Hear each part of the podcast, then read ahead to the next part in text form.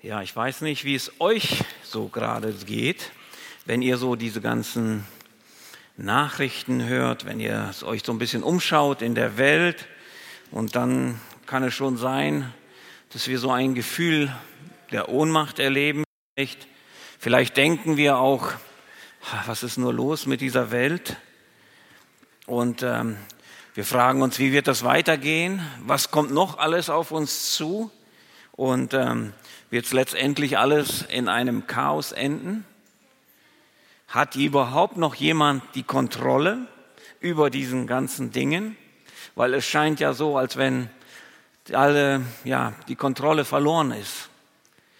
Und ähm, das ist auch heute äh, unser Thema in der Predigt heute Morgen. Und ich möchte uns mit einem Zitat von jemandem äh, ermutigen und ähm, da auch schon auf das Thema hinweisen, wo wir heute ja uns betrachten werden. Und zwar heißt es dort in dem Zitat: Die gegenwärtige Geschichte steuert nicht auf ein Chaos zu, sondern auf das Finale von Gottes Plan, was zu seiner Ehre und nach seinem göttlichen Vorgaben passiert.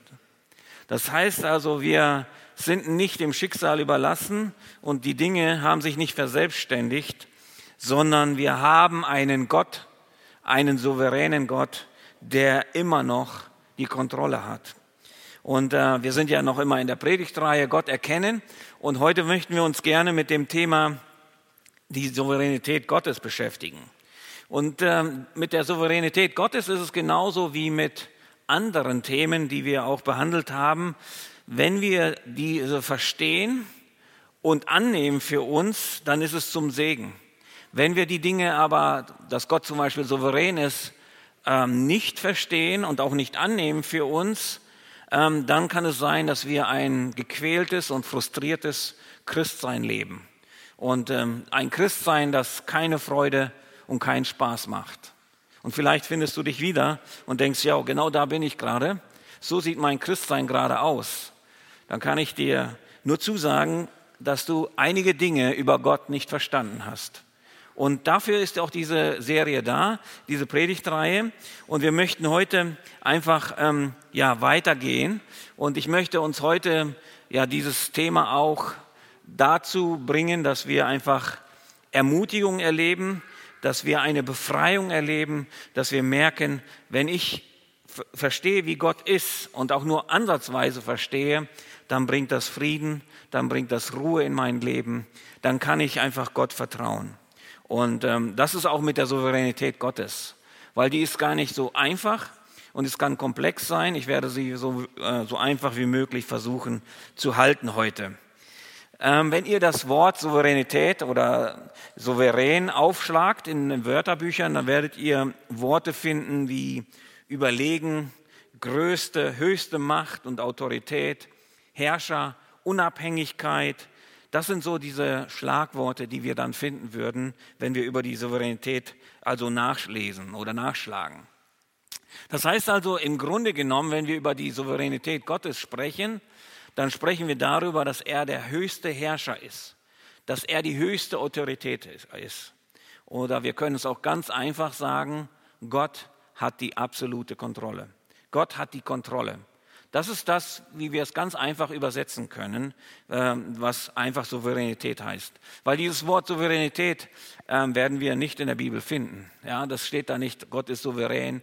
Aber in den vielen Geschichten, in seinem Handeln, in vielen Versen, die wir auch heute gleich betrachten werden, werden wir merken, es spricht immer wieder von Gottes Souveränität.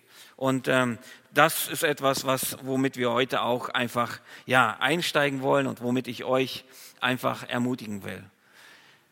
Wenn Gott die Kontrolle hat über alles, dann heißt das, dass absolut nichts, rein gar nichts, außerhalb von Gottes Einfluss und Autorität im ganzen Universum passiert.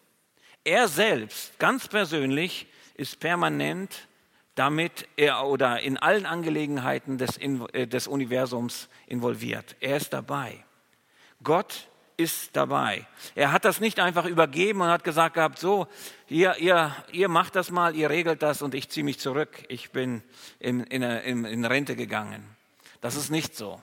Sondern Gott selbst hat allen, alle Autorität und er ist total tagtäglich, jederzeit auch äh, dabei beschäftigt. Und äh, bei, wenn wir über Gottes Souveränität nachdenken, dann können wir auch feststellen, dass er jemand ist, der, dem niemand hineinreden kann. Ja, ähm, niemand kann ihn beeinflussen. Gott hat seinen Plan und diesen Plan wird er auch zu Ende bringen. Wir, wir lassen uns schneller beeinflussen. Wisst ihr, heutzutage gibt es ja die sogenannten Influencer. Ja, das ist nicht nur eine Krankheit, Influenza, sondern die Influenza haben wir ja auch. Ja, ähm, das sind Leute, die beeinflussen. Die bekommen Sachen von Firmen und dann sprechen die gut darüber. Und alle, die das schauen, diese Videos anschauen, denken, boah, das Produkt muss ich haben oder diese Aktion muss ich machen. Und manchmal verleiten sie auch zu Dummheiten. Ja, das sind Influencer, die uns beeinflussen. Und wir werden durch viele Dinge beeinflusst, ob es Medien sind oder Freunde sind oder andere Dinge, die haben Einfluss auf uns. Aber bei Gott ist das nicht so. Gott äh, lässt sich nicht hineinreden und lässt sich auch nicht beeinflussen. Und weil Gott so ist, wie er ist, deshalb hat er auch den einzigsten Anspruch. Deshalb ist er über alle Dinge gesetzt, ja, in der ganzen Welt. Deshalb hat er den Anspruch auch, die Majestät zu sein, die oberste Kontrolle, der Herr der Herren zu sein. Und ähm, wisst ihr, das Problem ist, viele von uns haben das schon öfter mal gehört, dass es so ist. Ja, aber unser Gottesbild oder so wie wir Gott gerne hätten, sieht ganz anders aus. Weil wir leben in einer Zeit auch, wo wir eigentlich nicht wollen, dass Gott tut, was er tun will, sondern dass Gott das tun soll, was wir wollen. Ja, Gott ist unser Freund und er muss das machen. Ja, wir haben unsere Pläne, wir haben unsere Träume und die wollen wir verwirklichen und wir möchten am liebsten, dass Gott noch sagt, ja, sei gesegnet, mach das mal, ja, und wir wollen, dass Gott das absegnet. Und ähm, oftmals ist es auch so, dass wenn wir Dinge auch von Gott erbeten, dann ist es so, dass wir oft keine Zeit haben. Wir wollen das auf einmal, wir wollen das jetzt haben, dass Gott jetzt wirkt und uns das jetzt gibt. Gott hat keine Zeit, er hat keine Wahl und auch keinen Handlungsspielraum, wie er das macht. Wir möchten Gott gerne vorschreiben, wie er Dinge zu tun hat. Aber wisst ihr, das ist nicht der Gott der Bibel. Und das ist nicht das, was wir auch sehen, wie Gott eigentlich ist. Er ist der absolute Herrscher. Er ist die Souveränität im ganzen Universum. Er gibt vor, wie es sein soll. Und ähm, deshalb ist es gut, wenn wir heute Jesaja betrachten. Äh, in der Vorbereitung habe ich festgestellt, dass ich vor elf Jahren habe ich schon mal hier in, über die Souveränität Gottes gepredigt, über einen anderen Text damals. Und jetzt haben wir diesen Text als Vorgabe gehabt und den wollen wir auch gleich betrachten. In Jesaja-Text, den wir eben gerade ähm, ge gelesen bekommen haben. Und wenn wir dort sehen, zum Beispiel, äh, fängt das, der Text schon merkwürdig an. Also ja, vielleicht denken wir auch, hm, was hat das denn genau zu tun mit Gott und seiner Souveränität? Und den Text, also die Verse Jesaja 55, 6 bis 13, äh, habe ich in drei Teile eingeteilt. Und ähm, das ist einmal Gottes Einladung zur Umkehr, das sind die Verse 5, äh, 6 und 7. Dann Gottes Souveränität wird erklärt in Versen 8 bis 11. Und dann die Freude und der Segen der Umkehr. Das heißt, wenn wir Gottes An äh, Souveränität anerkennen, dann ist unser Leben wird so aussehen, wie in den Versen 12 bis 13 erklärt. Als erstes sehen wir, suchet den Herrn, solange er zu finden ist und ruft ihn an, solange er noch da ist. Ja? Oder er noch nahe ist, heißt es hier in der Luther. Und hier sehen wir eine starke Aufforderung und das ist ein sehr interessanter Einstieg für die Predigt, wo hier Jesaja das Volk Israel aufsucht und sagt einfach, suchet den Herrn. Warum muss er diese Aussage machen? Ganz einfach, weil sie alles andere suchen außer dem Herrn. Wir sind auch unterwegs, wir suchen auch vieles, wir suchen unser Glück, ja, wir suchen viele Dinge, aber wir suchen nicht den Herrn. Und das Volk Israel in diese Situationen, die er hineinschreibt, hat sich verrannt, ist von Gott weggegangen. Wenn wir Jesaja kennen, das Buch Jesaja, wir wissen, dass da viele Kapitel sind, aber die ersten 39 Kapitel, die sprechen vom Gericht Gottes, wo Jesaja das Volk warnt, wenn ihr weiter so geht und den Götzendienst weiter so macht und die Abhängigkeiten zu anderen Ländern habt, dann wird Gericht kommen. Und 39 Kapitel lang sagt Jesaja, es wird Gericht kommen. Aber dann von Vers, äh, Kapitel 40 an sehen wir, das sind die Trostworte, die Trostbücher, wo Gott sagt einfach, ja, das wird eintreffen, was ich gesagt habe. Aber trotz allem seid ihr nicht alleine und ich werde euch wieder aufrichten. Ich, ich bin euch nahe. Und in diesen Trostbüchern befinden wir uns gerade. Und hier sehen wir einfach, das Volk Israel hat sich völlig verrannt. Sie haben nicht Gott äh, um Hilfe angerufen. Sie haben nicht mit Gott die Pläne und äh, Dinge bewältigt, sondern sie haben äh, sich verabschiedet von Gott, von Gott entfernt. Sie haben Götzendienst betrieben. Und jetzt äh, in diese Situation schreibt Isaiah hinein, wo sie belagert sind, wo sie im Exil sind, wo sie Gefangenschaft erlebt haben, wo sie nicht in ihrem, äh, in ihr, bei ihrem Tempel sein können, in einer Zeit, die sehr schwer ist für das Volk. Und das Volk äh, äh, ja, hört Jesaja, wo Jesaja immer wieder Trostworte spricht und sie haben keinen Glauben an Gott. Sie haben den Glauben an Gott verloren.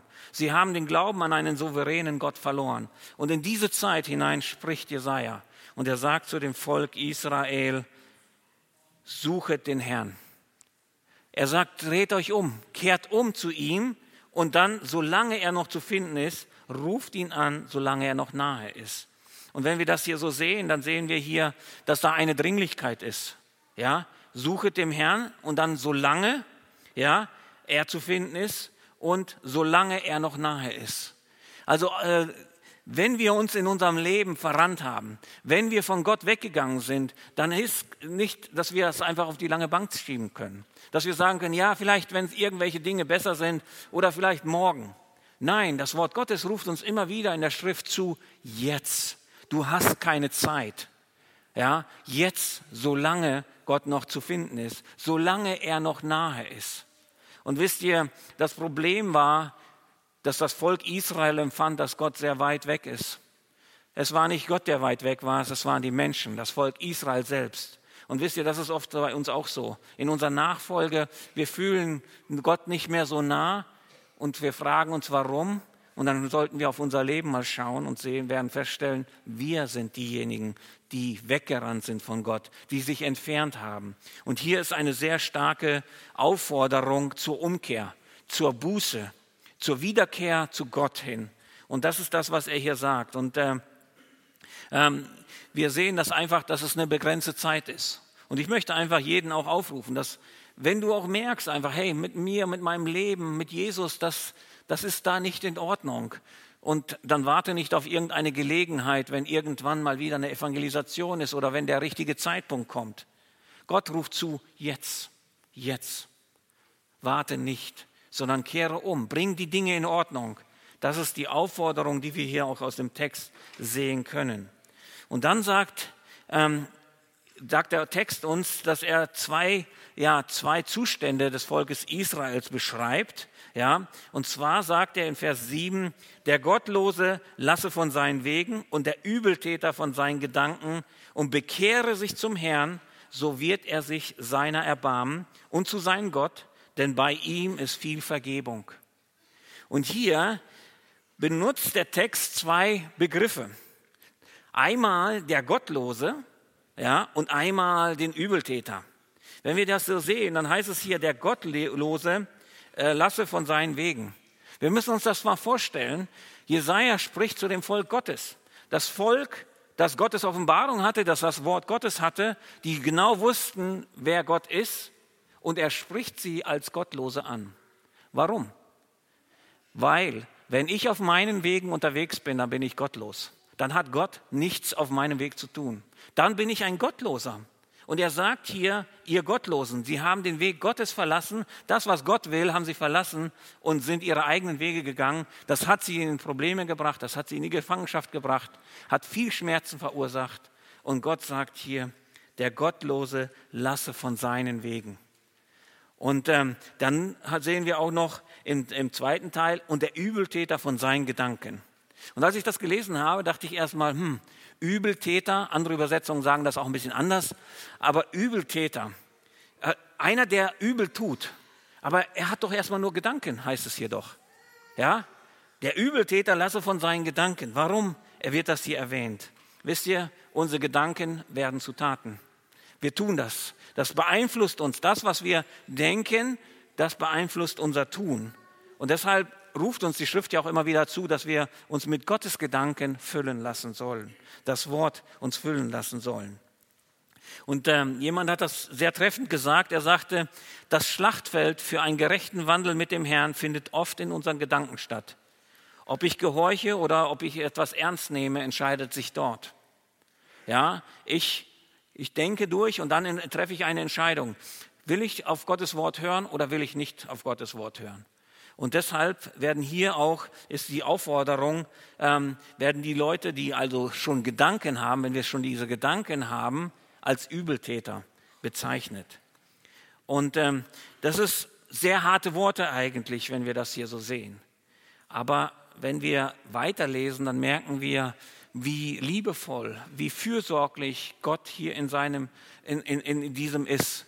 Er, er, hat so Sehnsucht nach, dass der Mensch wieder zu ihm zurückkehrt, dass der Mensch auf seinen Wegen geht. Und deswegen bietet er etwas an. Und er sagt hier, er sagt hier, und äh, ich, so wird er sich seiner erbarmen, ja, und dann bei ihm wird es viel Vergebung geben. Und hier sehen wir einfach Gott, er möchte, dass wir umkehren. Er möchte, dass wir wiederhergestellt werden. Wisst ihr, wir müssen eine Buße erleben. Wir müssen eine wirkliche Umkehr erleben, damit wir auch das Erbarmen Gottes und die Vergebung erleben können. Und das ist das, was wir hier sehen. Ja, ähm, Gott ruft uns zur Buße zu, auf hier das Volk Israel, genauso zu uns auch. Und du und ich, wir sitzen hier und ich weiß nicht, wie deine Tage so waren und wir können uns fragen, wo bin ich dann eigentlich? War ich eigentlich die letzte Woche auf den Wegen Gottes unterwegs oder war ich auf meinen eigenen Wegen unterwegs? Habe ich die Dinge gemacht, die mich interessierten oder waren das die Dinge, die Gott mir aufs Herz gelegt hat? Und das ist etwas, wo wir uns prüfen können. Und wenn wir feststellen, hm, ich war eigentlich äh, nur auf meinen Wegen unterwegs, dann heißt es hier einfach dieser Aufruf, tu Buße, kehre komplett um. Ja, mach nicht einfach nur so weiter und ändere vielleicht ein paar Dinge. Nein, komplett. Tue Buße, kehre dich um zu Gott, geh seine Wege, äh, denk seine Gedanken. Das ist das, was Gott hier möchte. Und er sagt, er gibt ein Versprechen. Er sagt, er wird sich erbarmen. Er wird ganz klar, er wird nicht dann sagen, nein, ich, ich will dich nicht haben. Du bist mir zu schlecht. Nein, Gott wird sich erbarmen. Und er sagt, er hat viel Vergebung. Wisst ihr, und das ist oftmals leider so, dass auch wir vielleicht, wenn wir auch, äh, ja, vielleicht auch so geprägt sind, dass wir denken, ach Gott kann mir nicht schon wieder vergeben, dann bin ich schon wieder gefallen, die, die gleiche Dinge und irgendwie, ja, Gott kann mir nicht mehr vergeben. Gott sagt hier in seinem Wort, dass er erbarmen wird, wenn wir uns umkehren, wenn wir wirkliche Buße tun und er hat viel Vergebung.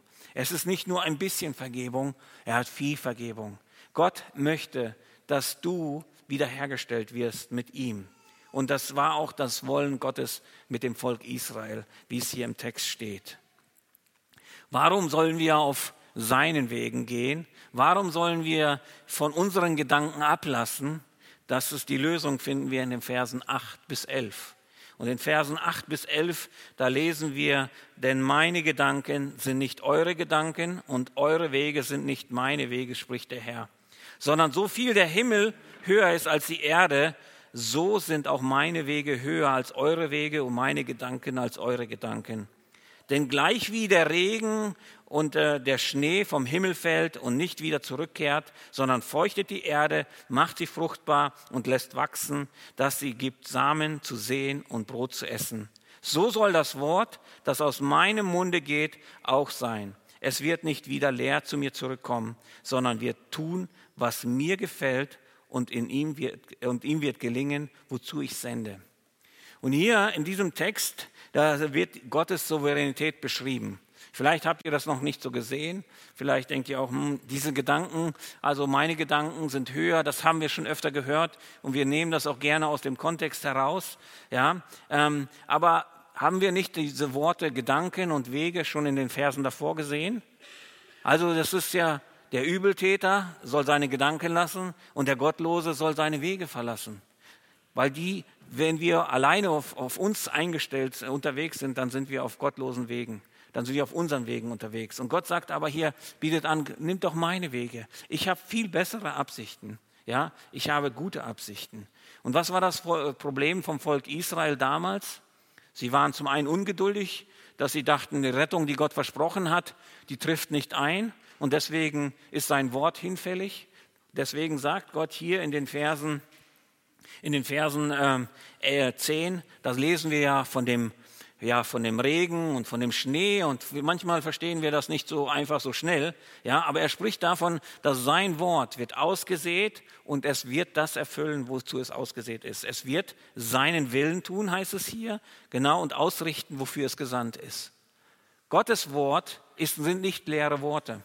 Gottes Wort ist die Wahrheit und sie werden eintreffen. Genauso wie der Regen alles befeuchtet, so dass alles wachsen kann, wird Gottes Wort auch eintreffen. Gott hält sein Wort. Und das möchte er dem Volk Israel hier klar machen, auch wenn sie das in der Zeit nicht verstehen. Und er sagt hier etwas als am Anfang. Er sagt hier, meine Gedanken sind höher als eure Gedanken und meine Wege sind höher als eure Wege. Und ähm, Warum sind die viel höher? Weil die ganz anders sind, weil Gott auch viel größer ist. Ja? Und unsere Wege, haben wir ja im Vers 6 und 7 schon gesehen, sind sündig. Aber Gottes Wege sind gut. Gute Absichten hat er. Und ähm, er sagt, diese, die, die, Differenz zwischen euren Gedanken und meinen Gedanken und euren Wegen und meinen, äh, meinen Wegen ist nicht eine kleine, sondern er benutzt ein Bild, ja, und er sagt, so hoch wie der Himmel ist. Wer von uns weiß, wie hoch der Himmel ist? Wie hoch ist der Himmel? Hat jemand ein Maß? Wisst ihr, früher die Leute, die konnten sich gar nichts vorstellen. Wir haben jetzt ja schon, wir sind ja schon bis zum Mond gekommen. Wir können schon ein bisschen Entfernungen dort äh, abmessen. Und die Europäische Luftfahrtbehörde hat einfach mal gesagt gehabt, unsere Erdatmosphäre hört bei 100 Kilometer auf setzen wir fest. Wir kennen das ja. Sie setzen gerne Werte einfach fest und fertig sagen, das sind die Werte. Ja, und das ist genau so hier. Die haben gesagt 100. Aber eigentlich, wenn wir uns das vorstellen, die Leute damals, es war einfach ein unendlicher Raum. Das Blaue des Himmels oder die Sterne in der Nacht, unerreichbar. Und genau das ist der Unterschied zwischen meinen Gedanken und Gottes Gedanken. Das, genau, das ist ja genau der Unterschied zwischen deinen Gedanken und Gottes Gedanken. Ich weiß, wir halten uns oft für schlau, aber trotz allem, Gott sagt uns hier, die Realität ist, sieht so aus, dass meine Gedanken viel, viel größer sind. Und der Unterschied zwischen unseren Gedanken und Gottes Gedanken ist nicht klein. Dass wir sagen können, naja gut, das ist so ein bisschen, ich habe ein IQ von 100 und Gott hat so 110. Nein, das ist nicht so sondern der Unterschied ist unwahrscheinlich, ist wahnsinnig groß, ist nicht messbar. Und Gott möchte hier einfach nochmal sagen, einfach, die, ich habe alles unter Kontrolle und meine Gedanken, meine Absichten, ja, die sind viel, viel durchdachter, die sind viel besser als eure. Da, meine Wege, das, wie ich das zum, äh, zum Ziele bringe, sind auch viel, viel besser. Auch wenn ihr euch für schlau haltet. Wisst ihr? Und ähm, oftmals ist es so, dass wir uns wirklich so für gut und schlauer halten. Und wir hätten bessere Lösungen für Gott in manchen Situationen.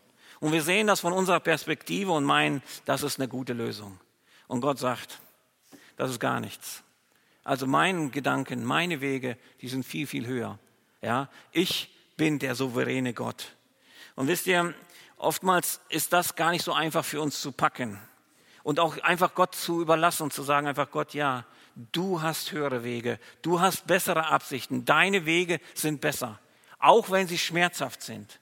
Und wisst ihr, wir kennen oft, äh, die meisten von uns kennen das Lied auch einfach wie der Töpfer nimmt den Ton, ja, aus äh, Jeremia.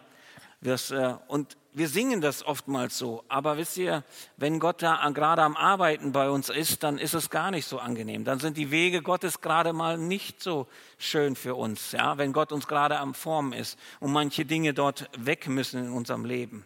Und genau das ist das, was wir hier sehen. Aber Gott sagt trotzdem, meine Wege, meine Gedanken sind so viel höher als eure Gedanken.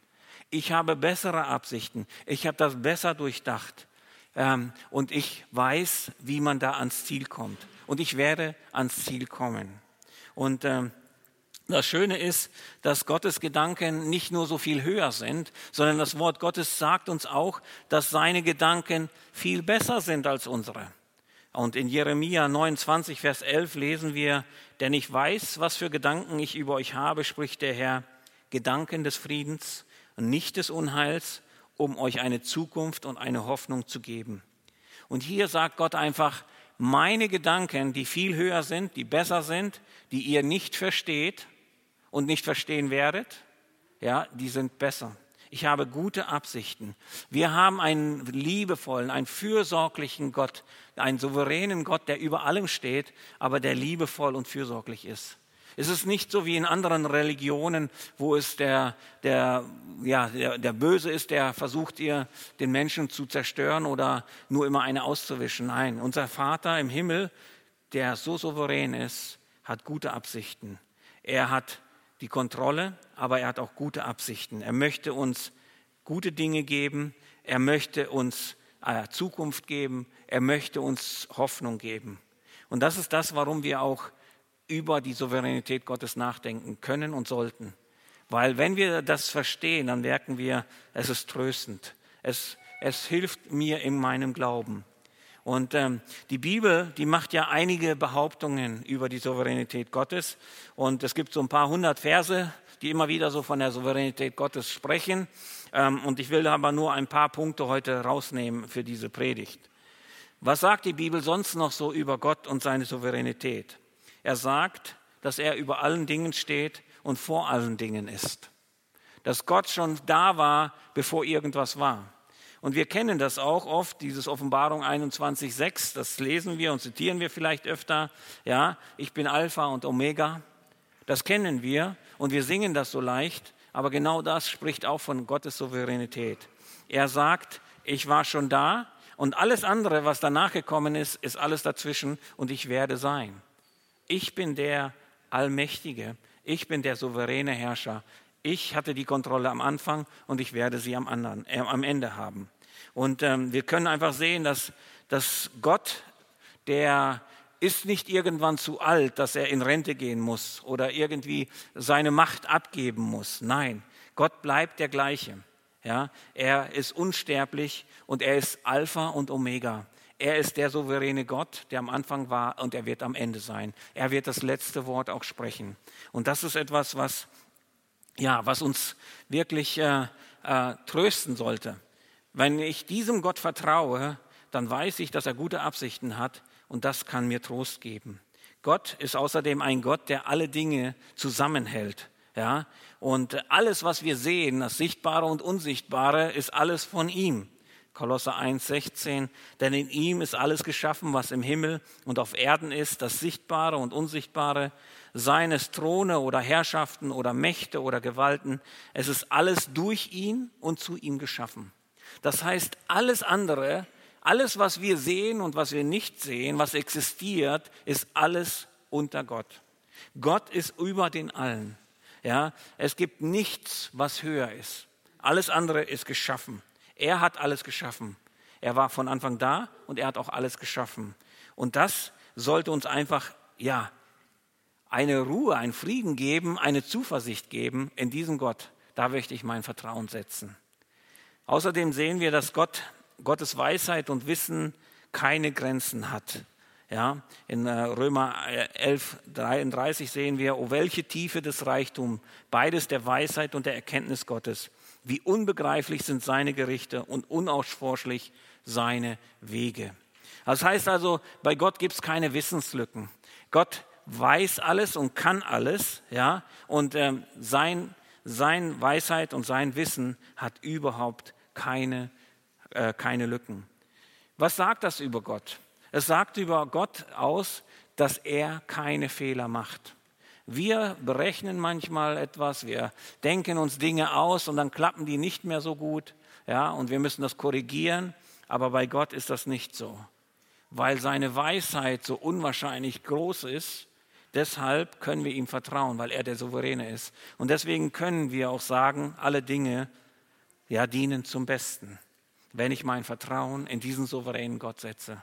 Das ist das, was Gott hier auch ähm, ja, uns auffordern möchte. Gott ist auch nicht zu schwierig. Ja, das sehen wir auch immer wieder in der Schrift. Und äh, gerade in Jeremia 32, äh, Vers 17, ach Herr, Herr, siehe, du hast Himmel und Erde gemacht und durch deine große Kraft und durch deinen ausgestreckten Arm und es ist dein, kein Ding vor dir unmöglich. Unser Gott hat keine Grenzen. Und ich meine, so einem zu vertrauen, ist das Beste, was wir machen können für unser Leben. Einen, dem keine Grenzen gesetzt sind. Wir sind limitiert, wir haben Grenzen, wir haben auch nur begrenzte Zeit, wir haben nur begrenzte Möglichkeiten, wir haben begrenzte Kräfte, aber bei Gott ist das nicht so. In Markus oder im Neuen Testament wird es auch noch öfter mal äh, erwähnt, dass bei Gott ist alles möglich. Ja, bei Gott ist alles möglich. Wir hatten das auch in der Kinder, äh, Kinderlied schon gesungen. Ja, ist nichts unmöglich. Gott, dieser souveräne Gott, der kann einfach alles. Und dieser souveräne Gott, mit all der Macht, die er hat, er hat auch die Kontrolle über alle Dinge. Er hat die Kontrolle über die Natur, über die irdischen Könige, über die Geschichte, über die Engel, über die Dämonen, über alles, was wir sehen können. Er kontrolliert das und er wird das bis zum Ende kontrollieren. Und äh, Psalm 103, 19 sagt, der Herr hat in den Himmeln aufgerichtet seinen Thron und seine Herrschaft regiert über alles. Über alles. Das ist dieser souveräne Gott, an dem wir glauben, den uns die, das Wort Gottes äh, klar macht und dem wir vertrauen sollten, zu dem wir umkehren sollten, wie in den Versen 5, äh, 6 und 7 erst erwähnt. Und ähm, wenn wir das jetzt so hören, dann können wir einfach sagen, wenn es nur ein einziges Geschehen im ganzen Universum außerhalb Gottes Kontrolle passieren könnte, dann könnten wir ihm nicht mehr vertrauen. Wenn Gottes Macht umgangen werden könnte, dann könnten wir ihm nicht mehr vertrauen. Aber Gott sei Dank, das ist nicht so, sondern unser Gott hat die Macht und es ist nichts, was außerhalb seiner Macht passiert. Wir sind nicht einem Gott ausgeliefert, der einfach nur an sich denkt, wir sind auch nicht unserem Glück oder dem Zufall äh, ausgeliefert, sondern wir sind einem souveränen Gott, der einen Plan hat, einen Plan hat für dein Leben, für unser Leben, für die Geschichte der ganzen Menschheit hat er einen Plan. Und es ist ein guter Plan, mit einer guten Absicht. Und ähm, deshalb möchte ich euch einfach heute Morgen auch einfach ermutigen. Wir können also sagen, Gottes Souveränität bedeutet, dass nichts in unserem Leben passiert, was Gott nicht entweder angeordnet oder zugelassen hat. Und das sind so diese Dinge. Manche Dinge lässt Gott zu und manche ordnet er an. Die brauchen wir. Und ähm, wir können also sicher sein, dass nichts in unserem Leben passiert, was nicht durch Gott gegangen ist und was nicht zu unserem Guten dient. Gott hat eine gute Absicht. Und äh, da möchte ich einfach ein kurzes Beispiel geben, einfach von unserer Missionsarbeit, von der Mission. Als unsere Mission gegründet worden ist in 1942 und die ersten Missionare so rausgegangen sind, die ersten fünf Missionare beim ersten Kontakt mit den Indianern ähm, und äh, schon da gleich wurden diese Männer umgebracht. Und man hat sich die Frage gestellt, Wozu ist das gut? Warum ist das gut? Diese Menschen brauchen doch das Evangelium. Und sie sind, äh, haben ja nicht mal ein Wort wechseln können, sondern wurden gleich getötet. Und ähm, was, was passierte danach? Was sollte da Gutes sein, denkt man? Aber was dann passierte ist, als die Nachricht von den fünf Männern, die erst vermisst und dann getötet waren, ähm, also in den Medien waren, da waren ganz viele Leute, die haben gesagt gehabt, ich nehme ihre Stelle ein. Wir gehen zu diesen Indianern hin, egal ob wenn es unser Leben kostet. Und so ist das Missionsleben einfach weitergekommen. Und so sehen wir manche Sachen, die sehen im ersten Augenblick nicht so gut aus. Die sehen einfach so aus, als wenn das ist eine Tragödie, das ist echt schlecht. Aber Gott hat einen Plan. Er möchte etwas Gutes daraus tun. Und ähm, Gott ist wirklich souverän in allen Dingen. Er ist souverän in jeder Situation. Und deshalb können wir auch sagen, dass bei Gott gibt es keine Unfälle.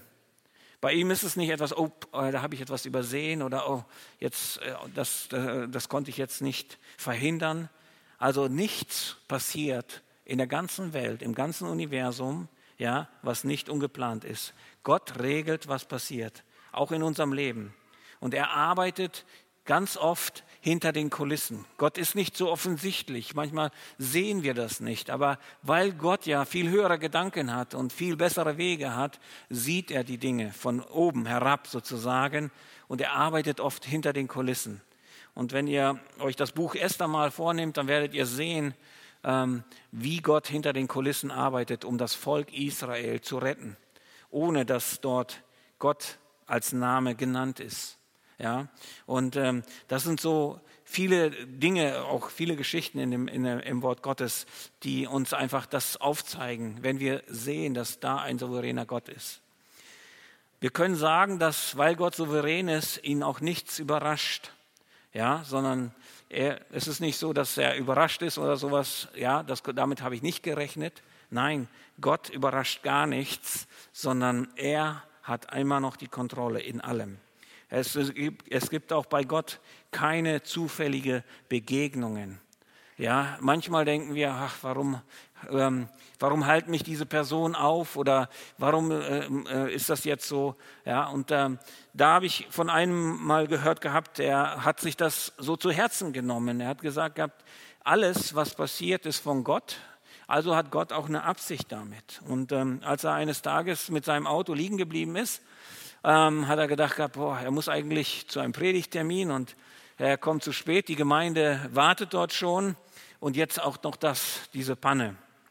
Und er steht und äh, äh, hat alles gemacht und auf einmal bleibt ein junges Pärchen stehen, sagt, ja, brauchen Sie Hilfe? Ja, hier äh, Reifenpfanne oder sowas. Auf jeden Fall, das, der Reifen war nicht das Interessante, nicht der Motor. Auf jeden Fall kamen sie ins Gespräch und dieses, dieses Pärchen war einfach auf der Suche, was ist der Sinn des Lebens. Und er durfte ihnen das Evangelium direkt sagen. Und so hat Gott diese Situation benutzt. Und Gott benutzt auch nicht nur zufällige Begegnungen, sondern Gott plant alles. Gott gibt uns die Möglichkeiten. Er gibt uns Situationen in unserem Leben, die von ihm her sind. Und wenn wir auf seinen Wegen sind, wenn wir seine Gedanken haben, werden wir sie erkennen. Wenn wir auf unseren Wegen unterwegs sind, dann werden wir sie verpassen. Und hier sehen wir einfach auch, dass Gott auch Unterbrechungen manchmal ja, gibt. Und eine andere Sache ist oftmals so, äh, die Frage, die wir uns auch stellen, ist einfach, Gottes Pläne, die werden nie durchkreuzt. Das können wir sicher sein. Ja, Gott hat einen Plan und der wird durch nichts, gar nichts verhindert. Und da kommt mal oftmals die Frage, hat Gott auch das Böse unter Kontrolle? Das ist oftmals diese Frage. Ja, hat er auch. Ja, er hat seinen Plan und er weiß genau, wie das sein wird. Und er regiert alles. Er hat auch darüber die Kontrolle. Auch die Gottlosen kontrolliert er. Wir haben heute Morgen nicht die Zeit, um da weiter reinzugehen. Aber ein Zitat von Dave Harley habe ich ja mal hier mit euch mitgebracht gehabt. Er sagt, selbst unser Versagen reicht nie aus, um Gottes Pläne zu durchkreuzen. Oftmals meinen wir, Gott hatte eigentlich andere Absichten in unserem Leben und irgendwie haben wir uns anders entschieden. Wir sind unsere Wege gegangen und wir meinen, so, jetzt hat Gott seinen Plan, kriegt er nicht hin. Nein, auch selbst das nicht. Gott hat alles einkalkuliert. Sein Wissen, seine, sein, seine Wege ja, sind komplett durchgeplant. Er weiß ganz genau, wie er zum Ziel kommt. Und wir können uns eins sicher sein, Gott erreicht immer sein Ziel. Es wird immer alles genauso eintreffen, wie er es gesagt hat. Und ähm, ja, ich möchte euch einfach ermutigen, einfach euer Leben Gott zu geben, eure Wege, eure Gedanken Gott zu geben. Weil wenn wir das tun, dann werden wir Dinge erleben. Dann werden wir sehen einfach, dass unser Christsein einfach äh, von einer Freude, von einer, von einer tiefen Beziehung zu Gott geprägt ist. Und äh, dass wir erleben dürfen, dass Gott ist vertrauenswürdig. Und das ist das, was Gott eigentlich möchte auch. Ich möchte euch ermutigen, wir haben einen liebenden, einen fürsorglichen Vater.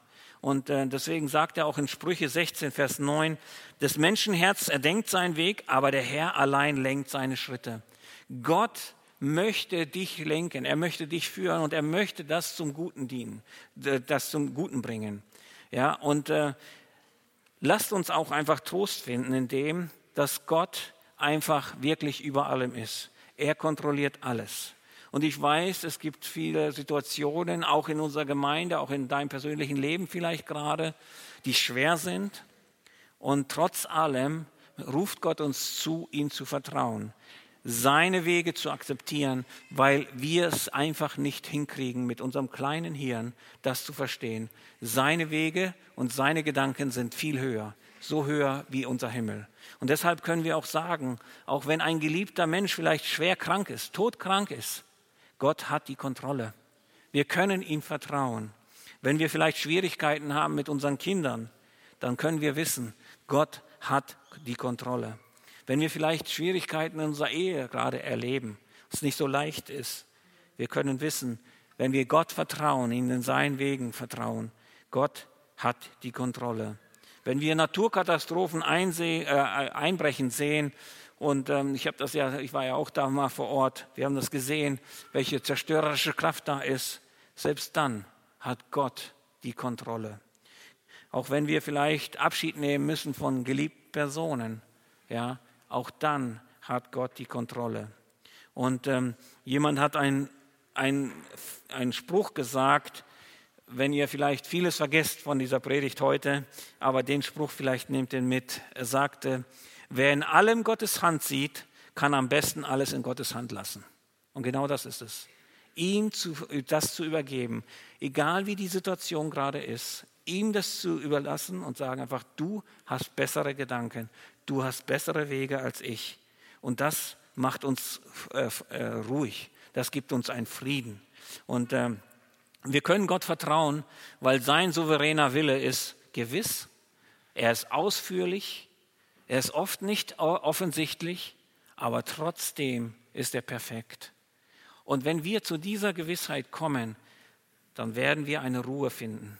Und ich weiß nicht, ob ihr solchen Leuten schon begegnet seid, die mitten im Sturm eine Ruhe haben, die einfach unbeschreiblich ist. Das ist genau das, wenn das Vertrauen in einen souveränen Gott ist. Dann passiert etwas, was unbeschreiblich ist. Und wir sehen das dann auch in den nächsten Versen. Wir sehen das in den Versen 12 bis 13. Und da heißt es denn, denn ihr sollt in Freuden ausziehen und in Frieden geleitet werden. Berge und Hügel sollen vor euch frohlocken und jauchzen und alle Bäume auf dem Feld und den, äh, auf dem Feld sollen in, den Hände, in die Hände klatschen. Es sollen Zypressen statt Dorn wachsen und Myrten statt Nesseln und dem Herrn soll es zum Ruhm geschehen und zum ewigen Zeichen, das nicht vergehen wird. Diese Verse beschreiben eine Person, die umgekehrt ist, die erkannt hat, dass sie auf dem falschen Weg ist, dass sie falsche Gedanken hat und umgekehrt ist und hat Gottes Souveränität akzeptiert, angenommen. Er hat sich einfach vor diesem gebeugt und gesagt, ja Herr, ich nehme das an. Ich weiß, ich habe jetzt keine logische Erklärung für all diese Dinge in meinem Leben, aber ich nehme das an, du bist souverän. Und dann auf einmal passiert etwas. Das ganze Umfeld wird auf einmal verändert. Wir sehen, das werden von Bäumen, von äh, Hügeln und Bergen gesprochen. Wenn ich in einer Depression vielleicht bin oder in einer Tiefphase, dann können diese Dinge sehr bedrohlich auf mich wirken. Ja, und, ähm, aber hier sehen wir auf einmal, sie jauchzen, sie frohlocken. Das ganze Umfeld, es hat sich verändert. Warum? Weil etwas sich in meinem Herzen verändert hat. Ich habe Frieden, ich habe eine Ruhe erlebt mit diesem souveränen Gott. Und deshalb ist die Welt in Ordnung. Deshalb sind die Bäume grün. Ja, und ähm, ich würde gerne sehen, wie die Bäume klatschen. Das werden wir, ja. Hier heißt es hier, die Bäume werden klatschen. Ja, also man sieht einfach, es beschreibt etwas, da ist etwas passiert und das Umfeld ist nicht bedrohlich oder niederdrückend, sondern es ist fröhlich, es jaucht, weil ich das Vertrauen in den Gott gesetzt habe. Und dann heißt es dort auch, auch ähm, dass all das geschieht, damit Gott geehrt wird damit Gott groß gemacht wird, dass er die Ehre bekommt, ja, und dass es nicht vergehen wird. Es ist etwas, wenn wir das erlebt haben auch wenn wir die Situation vielleicht sich noch nicht geändert hat, wir es aber erlebt haben, dann dürfen wir sagen einfach, dass es Gott zur Ehre sein soll und es soll ein Zeichen sein. Es soll auf Gott hinweisen. Auch meine Zeit des Leidens vielleicht, auch die Schwierigkeiten. Aber weil ich weiß, ich darf in einem, äh, in einen souveränen Gott vertrauen, deswegen kann ich das übergeben und ich darf die Freude, ein Jauchzen, eine Freude erleben. Und das ist das, diese Einladung spricht Gott heute mir und dir aus. Er sagt hier, überleg mal, auf welchen Wegen du dich befindest. Wo bist du unterwegs? Welche Gedanken hast du denn? Womit beschäftigst du dich eigentlich? Und wenn du feststellst, hey, ich bin eigentlich nur für mich unterwegs und nur mit meinen Gedanken beschäftigt, kehre um. Jetzt Solange der Herr noch da ist, rufe ihn an, solange er noch nah ist. Und dann wirst du erleben, dass dieser souveräne Gott, der alles kontrolliert, in dein Leben kommt und eine Freude schenken kann, wo Bäume auf einmal anfangen zu klatschen. Und das wünsche ich uns allen. Gottes Segen weiter dabei. Amen.